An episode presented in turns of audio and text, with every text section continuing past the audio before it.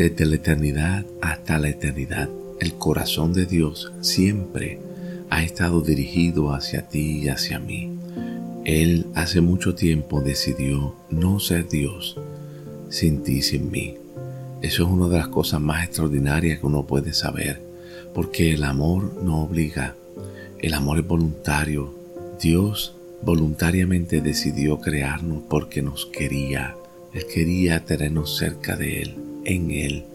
Por eso cuando Él se encarna, la encarnación es el deseo más extraordinario de Dios manifestado en el cuerpo de Jesús para expresar el deseo más intenso que Él tenía, querer estar cerca de nosotros y que nosotros estuviéramos cerca de Él. En una ocasión Jesús se encontró con un leproso y el leproso le dijo a Jesús, Señor, si quieres, límpiame. Y Jesús inmediatamente dijo, quiero, se limpio. No lo pensó dos veces, ese es el deseo de Dios. Él siempre quiere que estemos bien. En otra ocasión Jesús se encontró con un ciego y le dijo, ¿qué quieres que yo haga?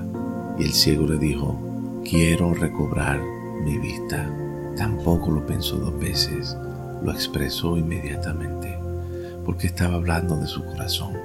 En ese momento Jesús rápidamente dijo, recobra la vista, tu fe te ha salvado.